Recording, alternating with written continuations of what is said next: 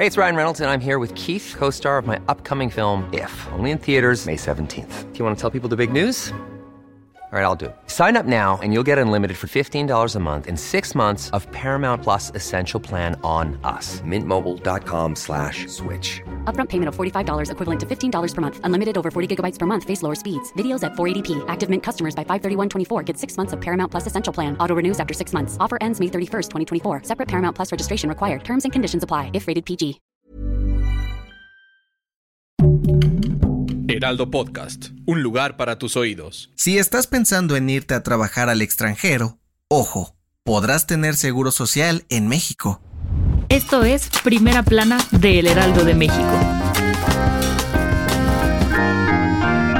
Salir de México para buscar chamba en otros países puede ser una decisión bastante difícil de tomar por varias cosas, pero una que suele frenar a miles de paisanos es que el acceso a la salud en el extranjero sale bastante caro. Por ello, el IMSS puso en marcha un plan para que los mexicanos que trabajan en el extranjero tengan seguro social en nuestro país, aunque no vivan aquí. ¿Y cómo funciona? De acuerdo con el IMSS, los migrantes mexicanos pueden afiliarse al Seguro Social como personas trabajadoras independientes para poder cotizar semanas, tener acceso a servicios médicos, guarderías, pensiones, fondos para el retiro y hasta apoyo por gastos funerarios. Pero eso no es todo. Y es que el Infonavit también le entró a esta iniciativa para que los paisanos puedan contar con créditos y comprar casas en México. Este plan arrancó en enero pasado y aún está en su fase piloto, por lo que por ahora solo aplica para mexicanos viviendo en Estados Unidos y Canadá. Sin embargo, se espera que en marzo esté disponible para el resto del mundo. Gracias por escucharnos. Si te gusta Primera Plana y quieres seguir bien informado, síguenos en Spotify para no perderte de las noticias más importantes. Para el gobierno de Estados Unidos, la distribución y venta de productos pirata o falsificados es un tema grave debido a que va en contra de algunos acuerdos dentro del TEMEC. Y es por ello que ya le dieron una no tan pequeña advertencia al gobierno de AMLO para detener esta práctica, específicamente en los mercados de Tepito, en la CDMX y los de San Juan en Jalisco y La Pulga en Nuevo León. De acuerdo con las autoridades estadounidenses, a pesar de que se han confiscado miles de productos apócrifos como videojuegos, ropa y perfumes, siguen llegando a estos mercados debido a una red de corrupción que no ha sido detenida.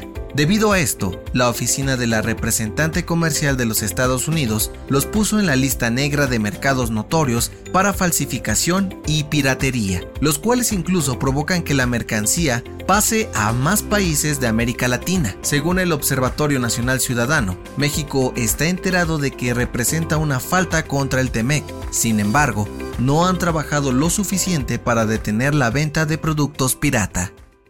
En otras noticias, la Secretaría del Medio Ambiente y Recursos Naturales de Guerrero acusó al zoológico de Chilpancingo por sacrificar y cocinar a cuatro de sus cabras pigmeas para la cena de Navidad de todo el personal. Además, revelaron que intercambiaron animales ilegalmente por grandes cantidades de dinero en efectivo e insumos para el parque.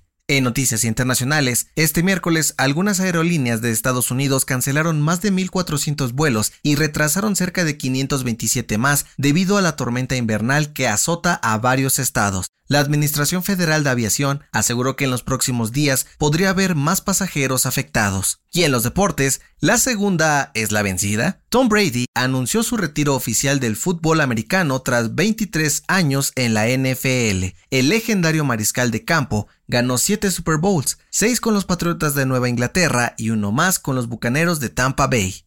El dato que cambiará tu día. Si te salió el niño Dios en la rosca el Día de Reyes, hoy te toca pagar los tamales, pues llegó la hora de celebrar el Día de la Candelaria. Pero, ¿sabes por qué comemos este delicioso platillo en esta fecha? Según la tradición católica, el 2 de febrero se conmemora la presentación de Jesús en el templo. Y de acuerdo con el cronista Fray Bernardino de Sahagún, esta fiesta se empalmaba al día del nacimiento o presentación del sol en el calendario azteca la cual era celebrada con rituales en honor a algunos dioses y se servían alimentos elaborados principalmente con maíz, entre ellos los tamales.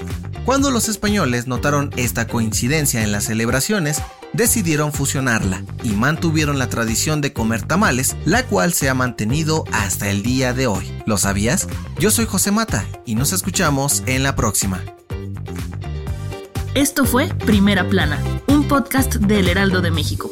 Encuentra nuestra primera plana en el periódico impreso, página web y ahora en podcast. Síguenos en Instagram y TikTok como El Heraldo Podcast y en Facebook, Twitter y YouTube como El Heraldo de México. Hasta mañana.